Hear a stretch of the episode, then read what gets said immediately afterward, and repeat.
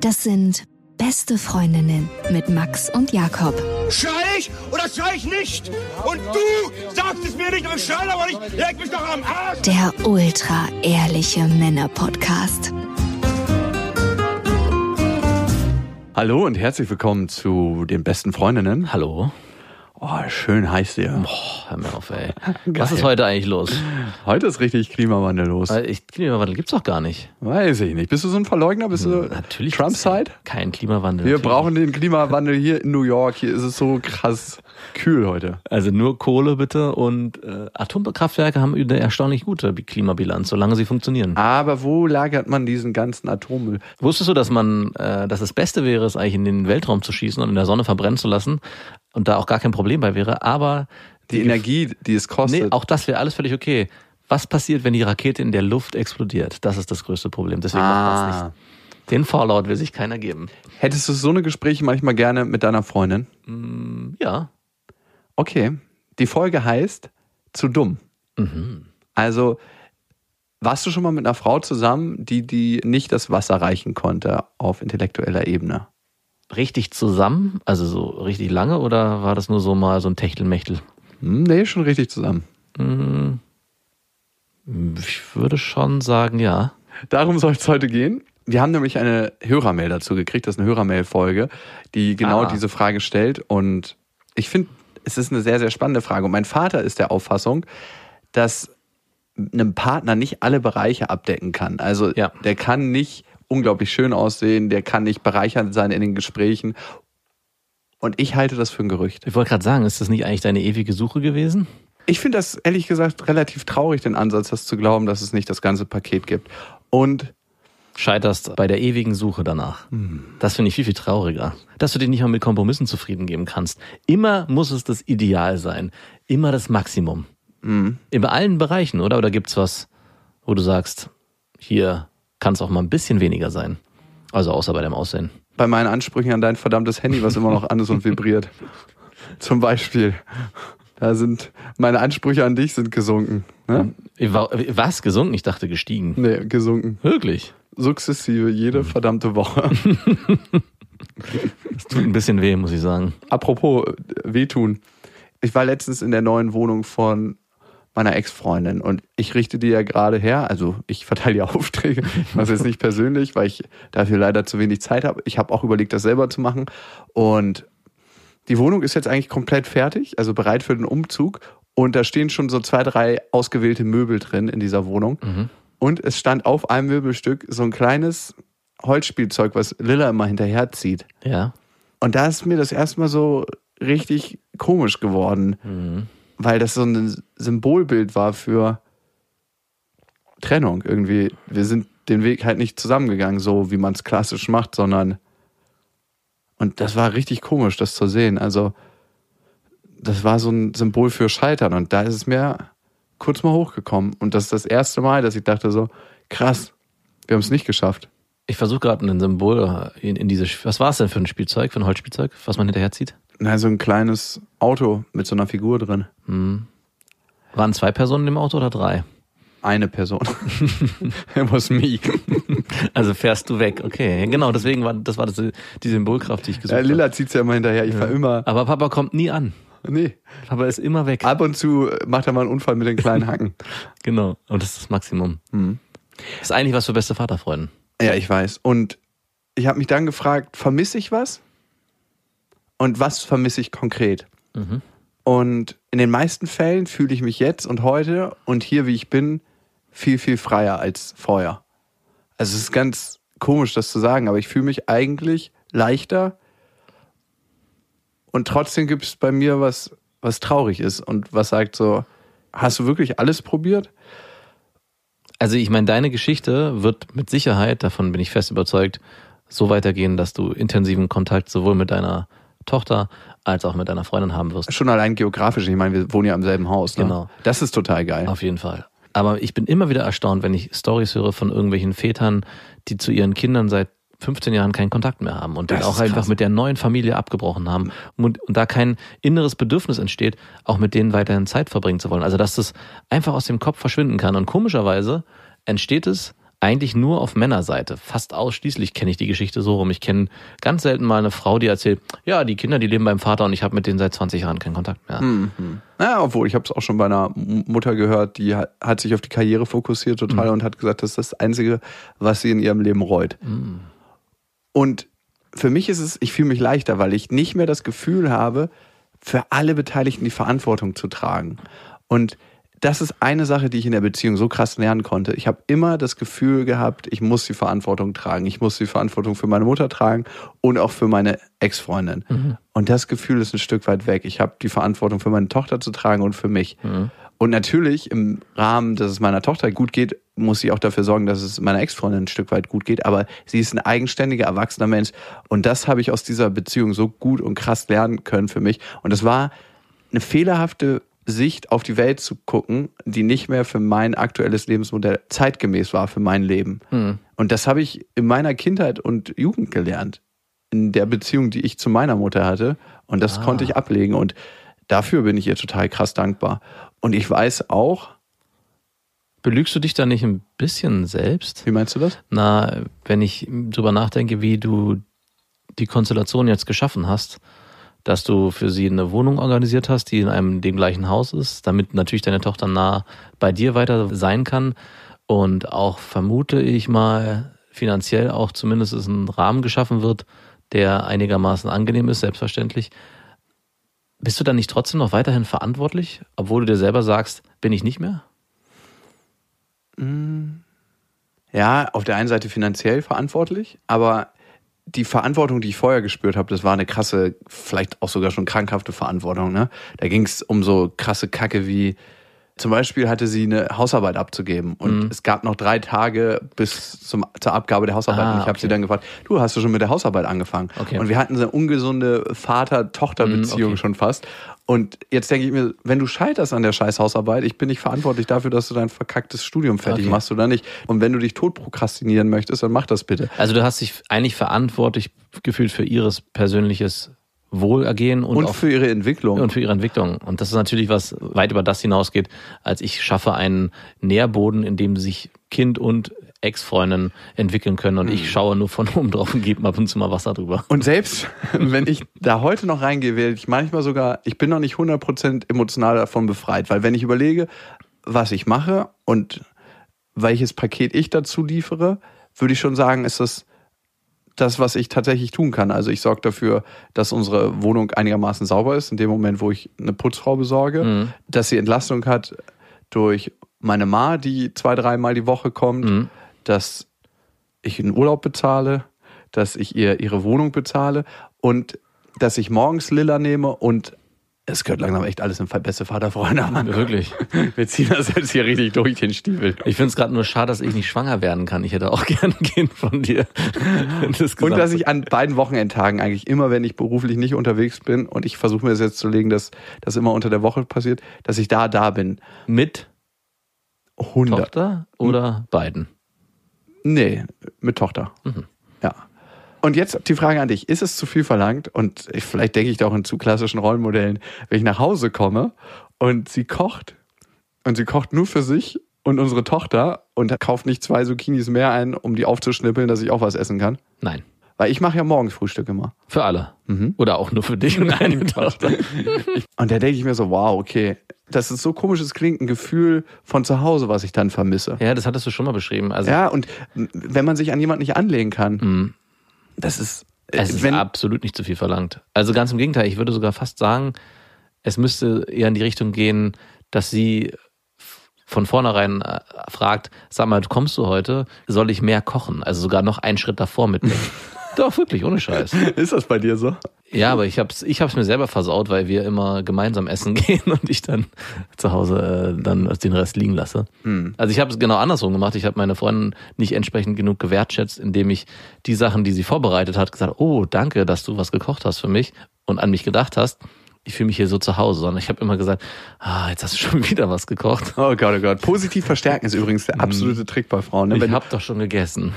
Wenn du irgendein Verhalten abtrainieren möchtest, musst du ein anderes Verhalten, was du lieber magst, antrainieren. Und das immer wieder positiv verstärken. Das heißt, sehr stark loben dafür. Wow, du hast mir Essen gemacht. Sehr, das schmeckt unglaublich gut. Vielen, vielen Dank. Das macht mir ein warmes Gefühl. Also dann wäre dann entsprechend für mich zu sagen, wow, du hast mir heute den ganzen Abend Ruhe gelassen. Das hat mich sehr, sehr glücklich gemacht. Ja, ich würde es vielleicht so formulieren, hey, du hast mir gestern ein krasses Zeitfenster gelassen, um die Dinge zu erledigen, die ich zu erledigen hatte, mir einen runterzuholen. Dafür vielen Dank. Ich frage mich manchmal, ob ich zu viel verlange und ob ich da zu krass komisch drauf gucke. Aber ich hatte das Gefühl in unserer Partnerschaft, dass wenn ich mich an sie anlehnen würde, würde ich einfach noch hinten fallen auf meinen Hinterkopf und mein Kopf würde aufplatzen und das Inhalt würde sich auf der Straße verteilen. Und Lilla würde kommen und sagen, Papa, Die würde ihr kleines Wegelchen was ist denn genau? da durchziehen. Das ist ganz dreckig. Also ich kann auch nicht reden.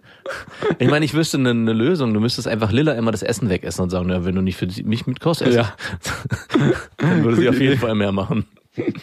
Da gibt's da richtig krass Zorn, aber das wär's Nee. wert. Ganz ehrlich, nee, ich habe eine andere Strategie. Bei uns ist ja die Snackdichte ziemlich hoch Ja. und ich gehe dann meistens was essen. Ja, Ja. aber was, wie kommt dann zu dem positiven Verstärker, dass sie irgendwann vielleicht auch was für dich kocht, wenn du mal was Ja, ab und zu macht sie das mal. Ich glaube, jetzt habe ich noch nicht positiv genug verstärkt. Ah, okay. Und ich muss ja auch zugute halten, es ist tatsächlich, ich habe jetzt mal drüber nachgedacht, eine der ganz wenigen Frauen, die mich jemals richtig zum Lachen gebracht hat. Mm, Und das über eine Dauer. Und ich finde, Humor ist ein krasses Zugeständnis. ja. Und hat auch was mit Intelligenz zu tun. Ja. Also Humor ist für mich, wenn du über die Witze von jemandem lachst, ist das auch eine Sympathiebekundung. Oder Oder er ist so, needy, dass er einfach nur. kennst du das nicht, wenn du mit einer Frau dich datest und du merkst einfach, dass sie über alles lacht, was du sagst? Das ist eine hundertprozentige Sympathiebekundung. Die Stufe zwei ist aber, die ist noch schlimmer, wenn du merkst, dass die Frau dir nicht wirklich zuhört, Ja. sondern über alles lacht und alles bejaht, weil man in so einem Fluss schon drin ist, in so einem komischen. Entweder findet sie sich so kacke, dass sie einfach sagt, ja, ja, oder sie findet dich so gut, dass sie gar nicht mehr inhaltlich wahrnimmt, was du von dir gibst, sondern so verblendet ist, dass sie einfach so, ja, das kenne ich auch. Und dann, ich habe es schon mal gehabt, dann habe ich gemerkt, dass ich mich eigentlich versprochen habe und was ganz anderes meinte und das, was ich gesagt habe, gar keinen Sinn gemacht hat. Und ich habe es dann einfach nicht mehr korrigiert, weil ich ihr auch selber nicht die Blöße geben wollte, dass sie dann merkt, okay, das hat hier inhaltlich überhaupt nicht zusammengepasst. Und Stufe 3 ist, wenn die Frau sich mit Freundinnen oder Freunden umgibt, also ihr einen Pulk seid und sie die ganze Zeit lacht und sich von allen angeguckt wird und denkt so, hä? Du bist hier die Einzige, die ihn lustig findet, merkst du noch? Und das so ein schönes Fremdschamgefühl für alle gibt, also vor allem für dich, weil du auch dann merkst, Dass du gar nicht lustig so bist. lustig bin ich anscheinend gar nicht. Du bist immer nur so lustig, wie dein Gegenüber das findet. Witz gemacht, allein gelacht. Ich muss ja sagen, ich war ja lange nicht in den Medien aktiv und Also Jetzt bist du auch richtig Jetzt aktiv. bin ich richtig aktiv. Und dieses gekünstelte, es ist ja so lustig, Lachen, läuft einem hier sehr, sehr oft über den Weg. Und das ist gar nicht so einfach, In den Medien oder in diesem Podcast? nee, in, in den Medien. äh, Und es ist gar nicht so einfach am Anfang zu merken, ist es jetzt echt oder ist es nicht echt? Aber man kriegt langsam ein Gespür dafür. Und ich versuche gerade nicht selber so ein Muster anzulegen, dass man selber über alles lacht, sondern lieber trocken bleibt, wenn es äh, wenn's nicht lustig ist. das war jetzt nicht lustig. Finde ich gut, musst du durchziehen. Ich habe übrigens ein paar Fragen an dich. Bitte. Bist du in deinem Leben eher Sender oder Empfänger? Äh, absolut. Em- Empfänger. Was ist, dass du überhaupt diese Frage stellst? Warum heißt es eigentlich, ein runterholen? Man holt auch was hoch. Das beschäftigt mich schon Tage. Hast du dich das nie gefragt? Also, ich weiß ja nicht, wie du masturbierst. Aber wenn ich masturbiere, dann gibt es die stärkere Handbewegung nach unten als nach oben. Also, Wirklich? Ja, bist du so ein Zieher oder was? Nein. Bist du immer so am Ende so. Ah, okay, darum heißt es ein. Ru- Ich hatte einen anderen Ansatz. Ich denke, er steht ja erst und dann kommt er wieder runter und man Ah. holt ihn wieder runter. Aha, okay, also man, äh, man setzt dem Ganzen ja ein Ende. Genau. Okay. Aber das ist auch gut. Naja, aber wenn du, ach du, die stärkere Handbewegung ist nach unten, darum ein runterholen. Ah, beides ein guter Ansatz. Ich finde das eine Top-Frage für einen Club. Aber bei Frauen sagt man doch auch sich einen runterholen, oder? Da sagt man masturbieren oder selbstbefriedigen. Ich glaube, es ist mittlerweile auch gängig, dass man als Frau sagt, ich hole mir einen runter. Überhaupt nicht. Also ich Nee? kenne keine einzige Frau, die sagt, die lässt mal, äh, die holt sich einen runter auf ihre Punani. Also, Ich würde schon sagen, ich Nein, würde das gerne, in, never. ich würde es gerne ins Plenum zurückgeben. Sagt ihr mal, holt ihr euch einen runter? Was passiert da? Was Nein. ist denn das Pendant bei einer Frau zu einem runterholen? Außer jetzt masturbieren oder Der Punani applaudieren. Mhm. Was, was sagst du denn? ich hätte, glaube ich, gesagt, eine runterholen. Gut, ich glaube, es ist auch nur ein Pornomythos, dieses. Ich glaube auch. Das ist, macht keine Frau privat. Nein. So Ich glaube, die Hand berührt immer. Es ist nicht so wie. Ich frage mich auch immer, wie die auf so eine Ideen kommen, dass man da so raufklatschen soll. Ich mein, finde, man sieht auch immer sofort, ob jemand es überhaupt nicht drauf hat. beim Masturbieren?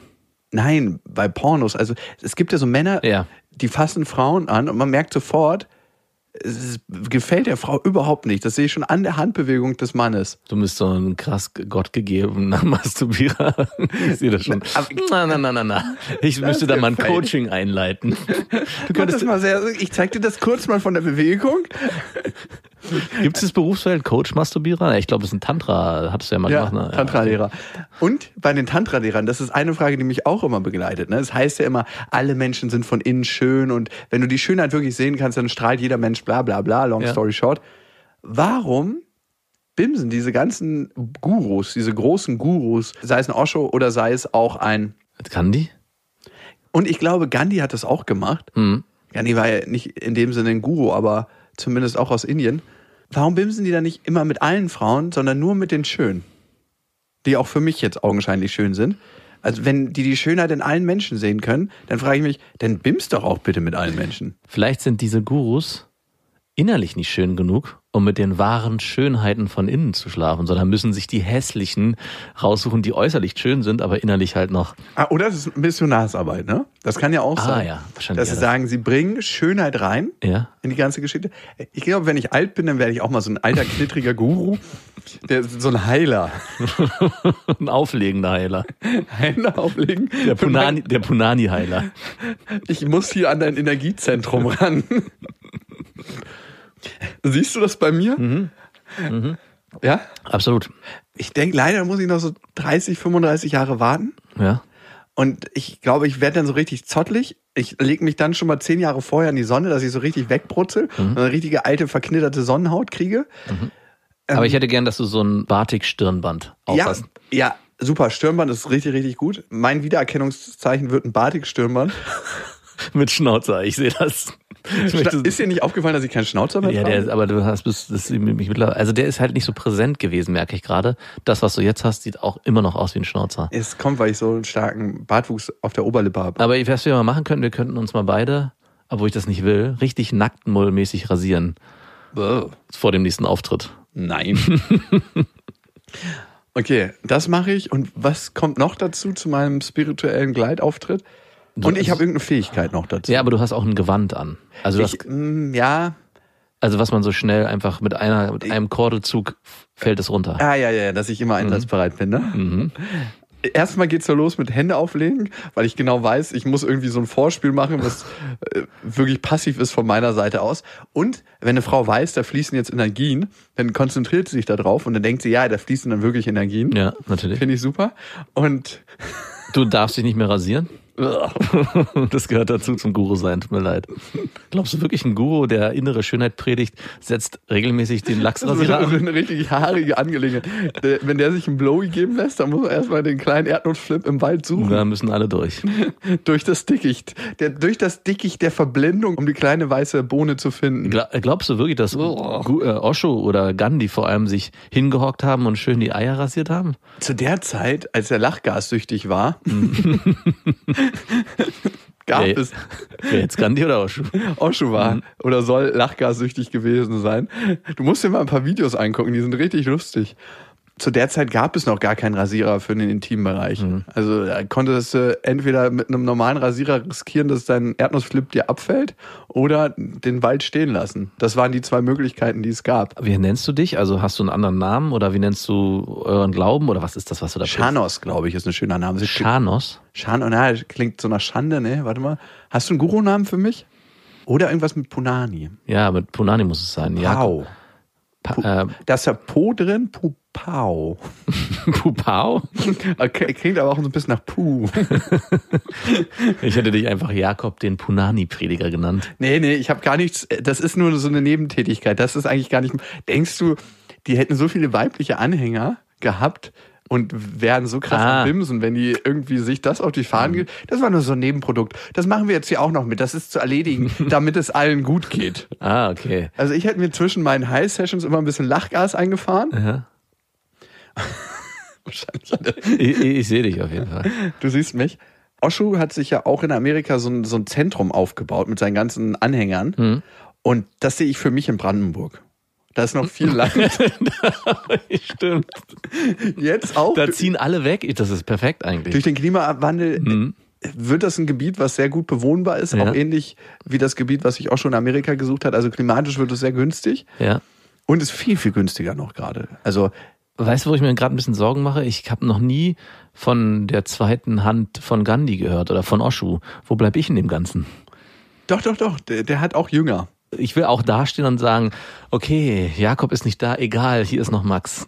Also es muss ungefähr nicht, nicht es darf, es ist nicht ganz so gut. Okay, ich bin dann der Blender nur, aber alle okay. wissen, dass du der wahre Heiler du bist. Okay, so, so funktioniert's. Aber trotzdem wollen alle zu dir, weil du. Nee, nee, nee, die wollen Wahrheit- eigentlich zu dir, aber müssen den Umweg zu Ah, mir nehmen. okay, ja, das passt So, ja. ich bin so am Backstage-Bereich. Okay, ich könnte gucken, ob der heute zugänglich ist. Ein Kollege von mir, ne, der war lange auf Tour mit den Backstreet Boys. Uh, Ja, gut. die waren ja gerade hier. Ja, aber was die früher gemacht haben mit Groupies, das kannst du dir nicht vorstellen. Machen die das heute nicht mehr? Ja, ja, er meinte immer, am Backstage haben die tatsächlich gesagt, ja, wenn ihr zu den Backstreet Boys wollt. Ah, wirklich? ja. Und manche haben das gemacht. Ich, ah, ich finde so eine Geschichte immer so abartig widerlich, deswegen möchte ich mich distanzieren. Das ist kein Kollege von mir, ein Bekannter, ein Entfernter. Ich kriege immer so richtig Beklemmung, wenn ich sowas höre. Da mussten die dann an dem vorbei, um zu den Backstreets. Um Eher rübersteigen. und Also nicht vorbeilaufen, sondern schon rüber. genau, ist mir schon klar. Und, und die Backstreet Boys, sind die dann auch nochmal drüber gestiegen? Oder haben die dann nur Fanservice gemacht? Die waren zu erschöpft. Und danach die Fans. Aber hast du die mal die angeguckt, wie die jetzt aussehen? Die sehen manche von denen sehen richtig alt und verbraucht aus. Von den Backstreet? Boys. Wenn du so lange dich um deine Groupies kümmerst, in der Intensität, dann siehst du irgendwann ein bisschen älter aus. Ah, das zieht, liegt's. jedes Mal zieht das Kraft aus dir. Die ziehen Kraft aus den Groupies, aber umgekehrt passiert das auch. Ah, okay. Und deswegen sehen die ein bisschen älter aus. Und außerdem stehen die auch schon 30 Jahre auf Bühnen. Also wie siehst du da aus? Ja. Ganz ehrlich, also frag uns mal, wie wir. Ich glaube, die sehen auf jeden Fall noch deutlich besser aus, als wenn wir 30 Jahre Bühnentanz hinter uns hätten. Und damals gab es noch nicht so viel LED-Beleuchtung. Die, die haben immer das heiße Scheinwerferlicht im Gesicht. Kommen wir mal zu dieser zu dummen Geschichte. Und da gibt's eine Mail von Valeska. Waleschka. Nein, Valeska. Achso, Entschuldigung. Du immer mit deiner ekligen Fantasie. Du bist so richtig eklig. Ich kann dich doch nicht in dieses Guru-Geschäft mit reinnehmen. Du trägst deine perversen Neigungen zu sehr nach außen. Die können nicht unter dem Mantel der Heilung verschwinden. Die Hörermail ging an beste.bestefreundinnen.de und die stellt die Frage, ist der Partner zu dumm? Ich date seit drei Monaten sehr intensiv einen Kerl, der wahnsinnig schön und attraktiv ist. Nur leider ist Aussehen nicht alles und ich wurde eventuell zu schnell geblendet. Wir verstehen uns sehr gut, können vor allem viel miteinander lachen und kuscheln, aber das allein reicht mir auf Dauer nicht aus. Ich habe das Gefühl, ihm zunehmend bei seinen Erzählungen nicht mehr folgen zu können, wenn es denn überhaupt vorkommt, dass er erzählt. Nicht zuletzt, weil er sehr viel ähm sagt oder stottert. Ah, ich hatte gerade gehofft, er ist zu intelligent für sie. Es Ah. geht in die Richtung, aber jetzt. Aber gut, stottern und Ams benutzen, das hat nicht unbedingt Nein, nein. was mit Intelligenz zu aber tun. es geht, glaube ich, in eine andere Richtung. Er sagt selbst, er hört mir gerne zu. Ich brauche auch einen Kommunikationspartner, der von sich aus gerne neue Dinge erzählt, Diskussionen anregt oder provoziert. Mit meinen Freunden habe ich das in jedem Falle, aber wenn ich mit ihm Zeit verbringe, habe ich das Gefühl, mein Kopf friert ein und ich brauche geistigen Input. Die soziale Intelligenz ist bei ihm recht ausgeprägt, was ich sehr schön finde. Allerdings fehlt die Allgemeinbildung und die Verknüpfung im Hirn. Ob das an seinem exzessiven Marihuana-Konsum in der Jugend liegt? Ich bin total verzweifelt. Wir haben dieselben Vorstellungen von Leben, Liebe, Freizeit und ich fühle mich sehr wohl bei ihm. Andererseits fehlt mir ein großer Faktor, nämlich das Intellektuelle. Wie wichtig ist Intelligenz? wie komme ich aus der eigentlich sehr schönen Sache wieder raus? Ich kann ihm ja nicht sagen, dass er zu blöd ist. Wow. Das ist tatsächlich, glaube ich, eine Frage, mit der sich mehr Menschen beschäftigen, als man denkt. Also erstmal vorweg, das kann sie sagen. Meiner Meinung Du nach. bist zu dumm. Gut, Nicht zu dumm, nein. weil, was man auch sagen muss, Valeska, du misst gerade Intelligenz an einem Faktor, Hm. der nur eine Facette von Intelligenz ist. Mhm, und genau. wir hatten ja schon mal darüber gesprochen, wie Intelligenz gemessen wird und IQ. Und aus meiner Perspektive, und das zeigt sich jetzt auch, wie Intelligenztests aufgeschlüsselt werden und neu kreiert und neu designt werden, hat man früher ganz, ganz wichtige Faktoren ausgelassen, nämlich auch diese soziale Komponente. Und ich habe manchmal das Gefühl, Menschen, die eine ganz, ganz hohe soziale Intelligenz haben, die brauchen bestimmte andere Parts nicht, zum Beispiel zu diskutieren auf bestimmten Ebenen oder Fakten reiten oder Fakten wissen zu müssen, weil sie ganz anders durchs Leben kommen und weil sie Dinge auch ganz anders lösen können durch ihre soziale Intelligenz. Ja. Also du brauchst ja gar nicht diskutieren, wenn du schon vorher das spürst bei einem Menschen. Ich spüre mich durchs Leben.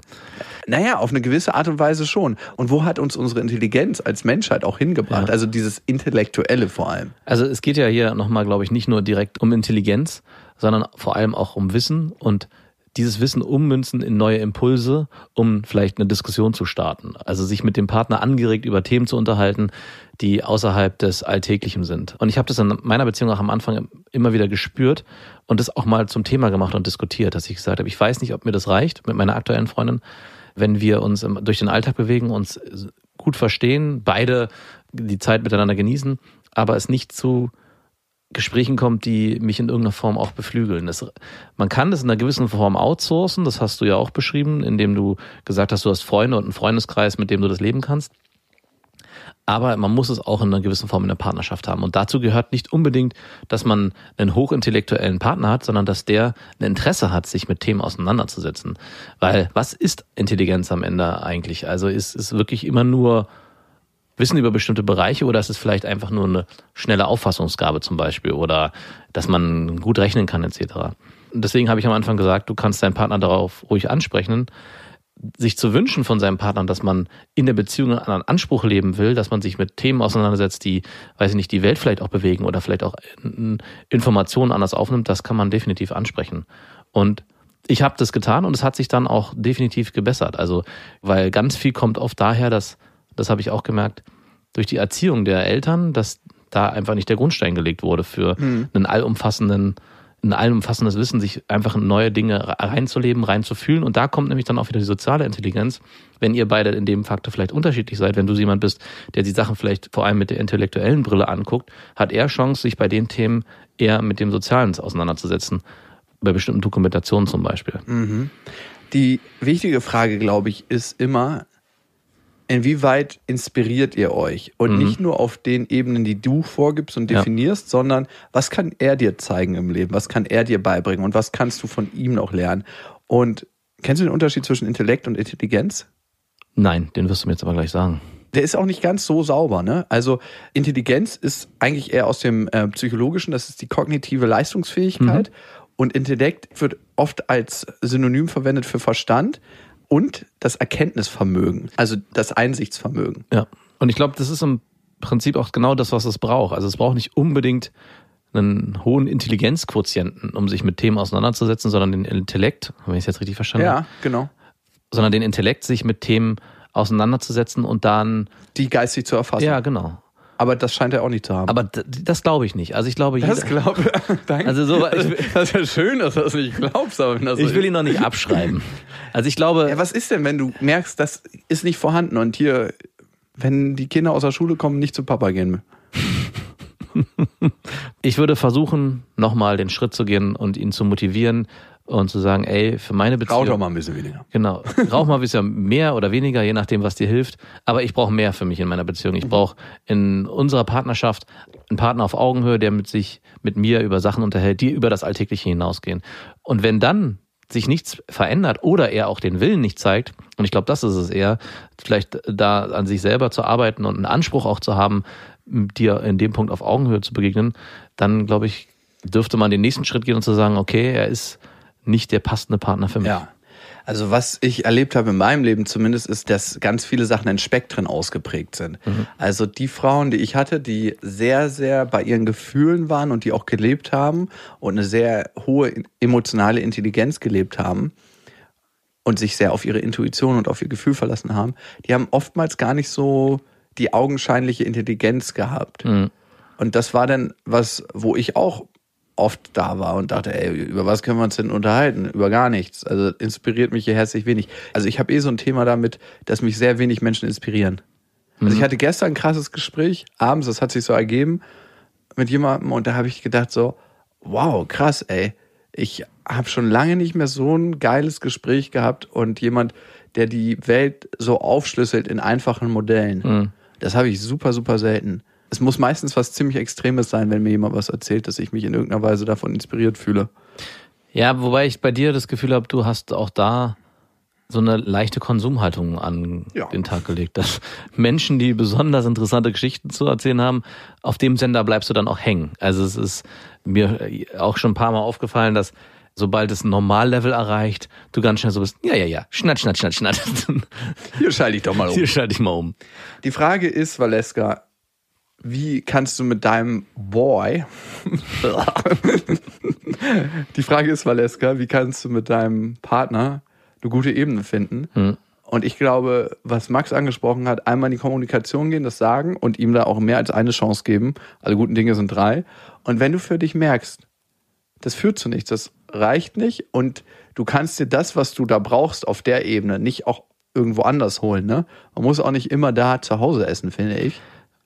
Eine offene Beziehung auf intellektueller Ebene führen. Ja, dann ist es der Anfang vom Ende. Das glaube ich auch. Wir haben eine Hörermail bekommen von Jenny. Mich würde es interessieren, ob Max sich für immer mit seiner Freundin sieht. Manchmal hört es sich so an, als wäre auch sie nur Mittel zum Zweck. Wow. In Klammern Familie. Bei Jakob wusste man zumindest von Anfang an, was seine Idealvorstellung ist. Vielleicht bin ich auch nur zu naiv oder zu empfindlich, aber wenn Max zum Beispiel erwähnt, dass ihn andere Frauen mehr erregen als die aktuelle oder eine Ex-Freundin, die eigentlich Seelenverwandte war, zerbricht das Bild vom perfekten Familienvater Max. Und generell hört man selten, dass er seine Freundin, nicht nur seine, sein Familienmodell liebt. Interessanter Einwand, liebe Jenny. Das sehe ich ganz genauso wie du. Und damit übergeben wir in das Studio an Max. Bis dahin. Wir wünschen euch was. In der Mail steckt natürlich ein bisschen Wahrheit drin und äh, natürlich ist es Ein bisschen. und natürlich ist es so, dass äh, gerade in gedanklichen Konstrukten, die wir hier aufmachen, Gedanklichen Konstrukten. man sich etwas freier bewegen darf als vielleicht im Alltag. Darf? Mhm. Komisch, wie sich diese Moralkeulengeschichte auf einmal umgedreht hat, seitdem du wieder frei bist. Ich finde das nur interessant. Ich habe hier nur den Beobachter. Jenny, tolle Frage übrigens. Aber Jenny, äh, ich kann dich beruhigen. Ich liebe nicht nur das Familienleben, sondern auch meine Freundin. Und das führt natürlich auch immer wieder zu Diskussionen. Gerade wenn wir in Folgen darüber sprechen, über konkrete Ex-Freundinnen oder Frauen, die man auf der Straße trifft und vielleicht sexuell anziehend findet, heißt es ja nicht, dass ich nicht auch meine Freundin attraktiv finde. Ich meine, das ist genau eine Diskussion, die ich auch ganz oft mit meiner Freundin habe. Nur weil ich mit ihr zusammen bin, sind ja nicht alle attraktiven Frauen aus dieser Welt verschwunden. Also es ist Ja, also welche Frau hat diese Strahlkraft? Also, sie ist ja nicht Plutonium, oder? Ja. Also am Ende ist ein Mann immer noch ein Mann und und eine Frau immer noch eine Frau. also ja, total. Und ich finde das auch völlig in Ordnung, dass man andere Menschen sexuell anziehen findet. Und die Frage kann dann jeder für sich in seiner Partnerschaft beantworten, ob er dem nachgehen möchte oder nicht. Mhm. Und das ist in vielen Partnerschaftsmodellen auch okay. Und ich glaube, diese Idealvorstellung, das habe ich für mich zumindest festgestellt, so, man bimst dann nur noch mit der einen Frau und findet die für den Rest seines Lebens toll und ist jeden Tag davon erfüllt. Das mag für manche funktionieren. Ja. Ich sehe es für mich gerade im Moment nicht so wirklich. Ist ja bei dir auch nicht mehr aktuell, oder? Wenn ich mich recht erinnere. Die Frage war ja auch nicht an mich.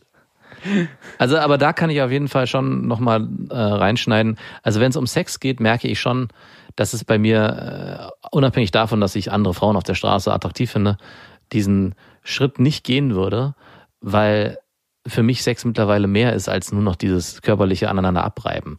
Natürlich entstehen Gedanken, aber diese Gedanken dann Wirklichkeit werden zu lassen, konkret, wenn das passieren würde, merke ich sofort, dass ein Widerstand entsteht. Der kommt natürlich einerseits daher, dass ich in Beziehung bin, aber auch, dass ich weiß, was ich an der Beziehung habe und wie sich auch unsere ganze Familienkonstellation, unsere Beziehungskonstellation und auch der Sex, der eine Renaissance erlebt hat, die äh, mir Jakob ja nicht abkaufen will, sich auch nochmal verändert hat. Also wäre die Mail vielleicht vor anderthalb Jahren gekommen, hätte ich die, glaube ich, noch ein bisschen anders beantwortet. Und so merke ich auch, dass einfach der Prozess äh, fluide bleibt. Mir kribbelt's richtig in den Fingern, wenn du sowas sagst. Das ist vielleicht auch aus meiner Position gerade heraus. Stell dich auf Tests ein in der nächsten Zeit. Von dir. möchte ich nicht verraten. Ich werde jetzt nicht auf Tour irgendwie unter der Bettdecke einen blasen morgens und gucken und dann ein Foto machen und sagen, ja, guck mal, jetzt fremdgegangen und, und deine Freundin so, ja, interessiert mich nicht. Das zählt nicht und ich habe mich richtig abgemüht, um das zu beweisen. Okay, eine Hörermail machen wir noch. Und die Mail kommt von Oscar. Moin, moin, ihr Kojoten. Ich habe ein kleines, großes Problem mit meiner sexuellen Performance. Aber vorab kurz zu mir. Ich bin jetzt 30 und halte es recht offen und frei mit meinen Liaisons. Man könnte sagen, ich habe alle Dating-Plattformen durchgespielt. Das hat auch einen Grund. Kurzum, ich hatte wirklich Glück mit meinen Genen und sehe ganz gut aus, obwohl ich kaum Sport mache, gerne ausgelassen feiere und eine intensive experimentelle Drogenphase hinter mir habe. Da muss ich sagen, an dieser Stelle, ich habe letztens einen Kumpel gesehen, der sah wirklich ganz, ganz lange sehr, sehr gut aus.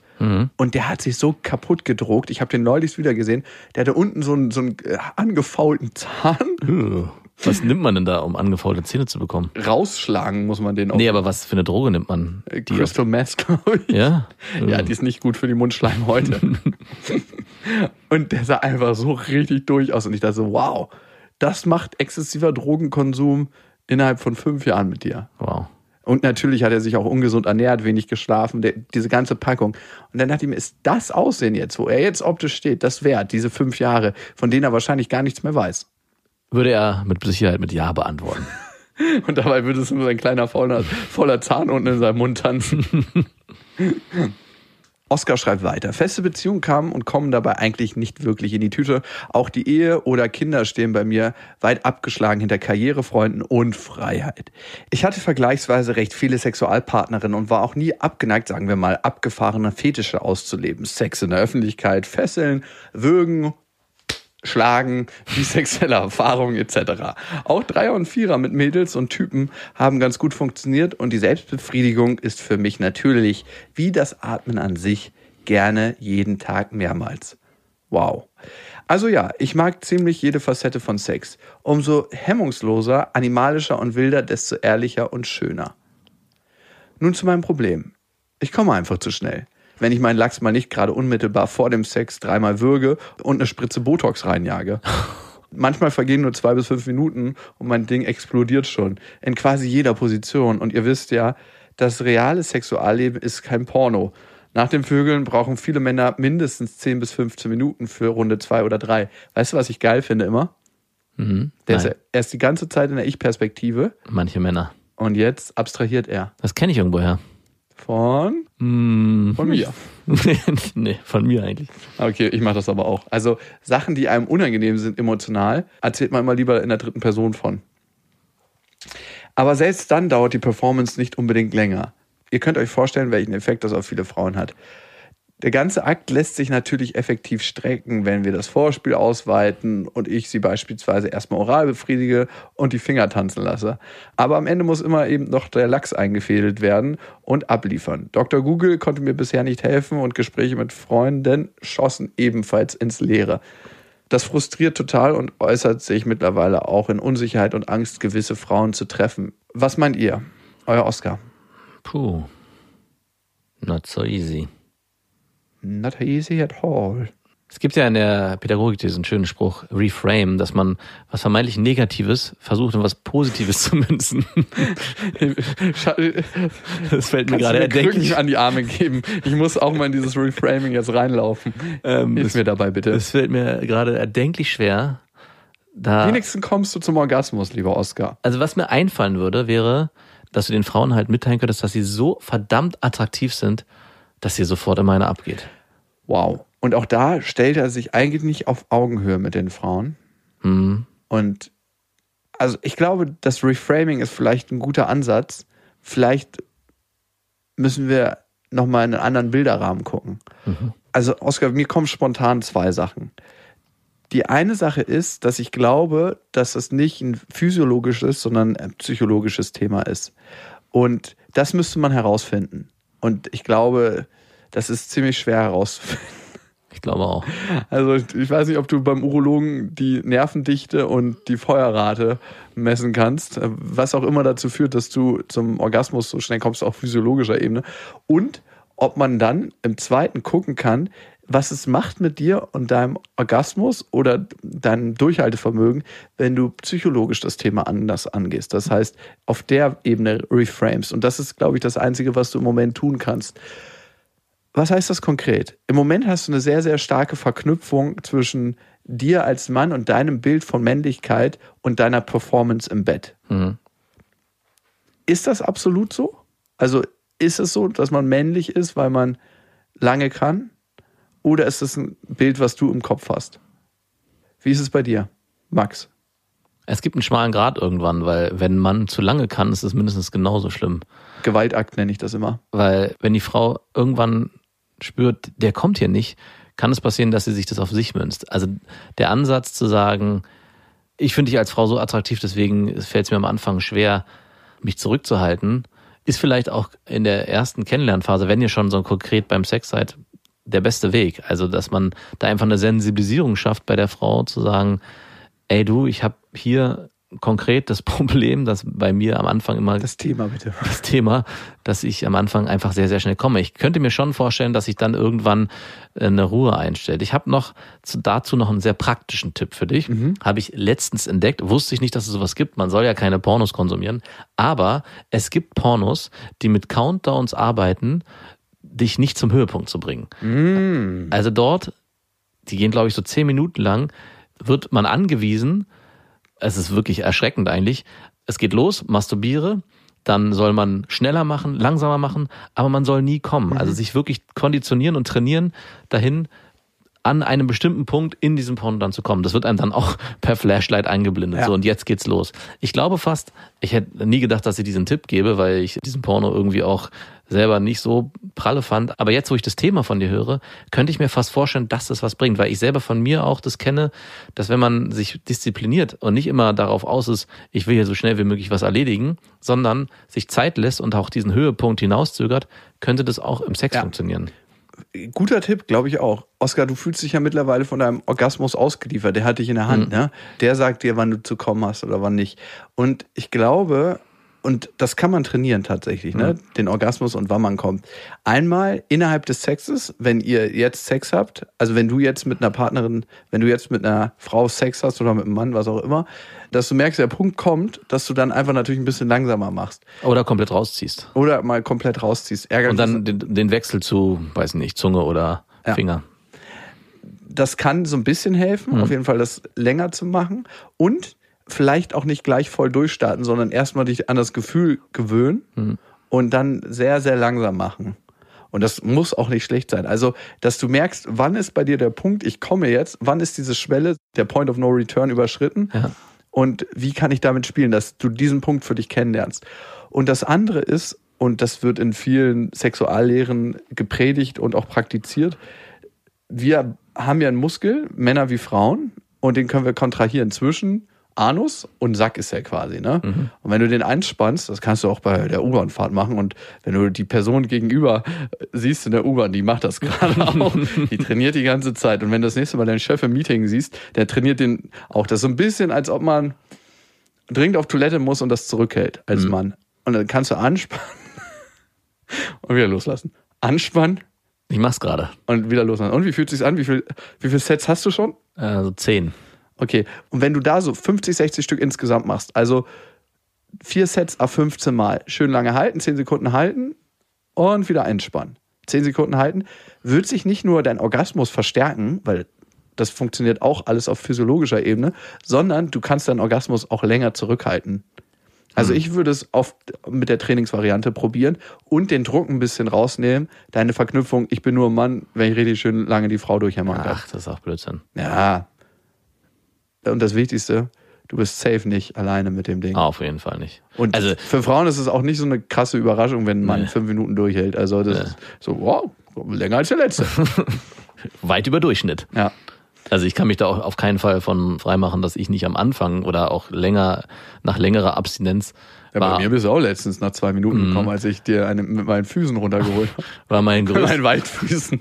war mein größtes Thema auch immer, oh fuck, ich schlafe jetzt vielleicht das erste Mal wieder seit längerem mit einer Frau, hoffentlich ist es nicht nach zwei Minuten schon vorbei. Und da äh, überlegt man sich schon Methoden, um das irgendwie zu umgehen, dass man halt genau das, was ich gesagt habe, früher rauszieht und vielleicht die Sexstellung verändert. Am Ende ist es wirklich auch Training. Und wenn man mit einer Frau beziehungsweise Affäre, vielleicht auch dann Beziehung öfters und länger schläft, wird sich da auch ein Trainingseffekt einstellen. Anspannen. Entspannt. Bei mir ist es übrigens genau umgekehrt, wenn ich keinen wirklichen Bezug zu der Frau habe, also emotional und als auch wissenstechnisch, dann ist es bei mir ein richtiger Kraftakt, überhaupt zu kommen. Und wenn Naja, Seelenficker halt, ne? überhaupt nicht. Und wenn ich irgendwie total mit dem Herzen verbunden bin mit der Frau und die dazu noch sehr, sehr geil finde, dann geht's auf jeden Fall schneller. Hm. Aber du hast mir schon öfters von deinen Kraftakten erzählt und ich denke mir jedes Mal, wow, so habe ich das auch noch nicht erlebt. Also ich würde es gerne mal sehen, live und in Farbe, was Möcht- da abgeht. Möchtest du mal mitkommen? Bitte, ja. Ich weiß gar nicht, warum ich die ekelhafte Fantasie habe, dass du daneben stehst und ich so richtig mit der rechten Hand hier so richtig ein vom Hochholst. ich hol dir jetzt mal einen hoch hier. Aber nicht wieder runter. Ja, vielleicht wird es ja auf dem Festival soweit sein, dass ich dir da schön ein, ne? Hm, Ich freue mich drauf. Wir haben ja sieben, acht Tage Aufbauzeit. Wir haben uns das Festival ja dieses Jahr auf den 13.07. gelegt. Es treten ganz, ganz viele coole Podcaster auf. Besser als Sex werden da sein. Die Lester-Schwestern, eine Stunde History, Zeitverbrechen, auf die freue ich mich auch sehr doll. Das wird sehr, sehr lustig. Äh, Wir sind da, das wird sehr, sehr cool. Nicht lustig, aber cool. Äh, Wir sind da natürlich, es wird etwas zum Thema Banane geben. Das Ganze auf einer kleinen Insel, die verkehrstechnisch sehr gut zu erreichen ist, weil sie in Berlin liegt. Und wenn ihr noch helfen wollt und dafür Karten bekommen möchtet, schreibt uns einfach an auf-die-ohren.com und da gibt's den Punkt mitmachen. Und wenn ihr einfach so kommen wollt, das ist natürlich auch sehr, sehr schön, dann gibt's dort auch die Karten.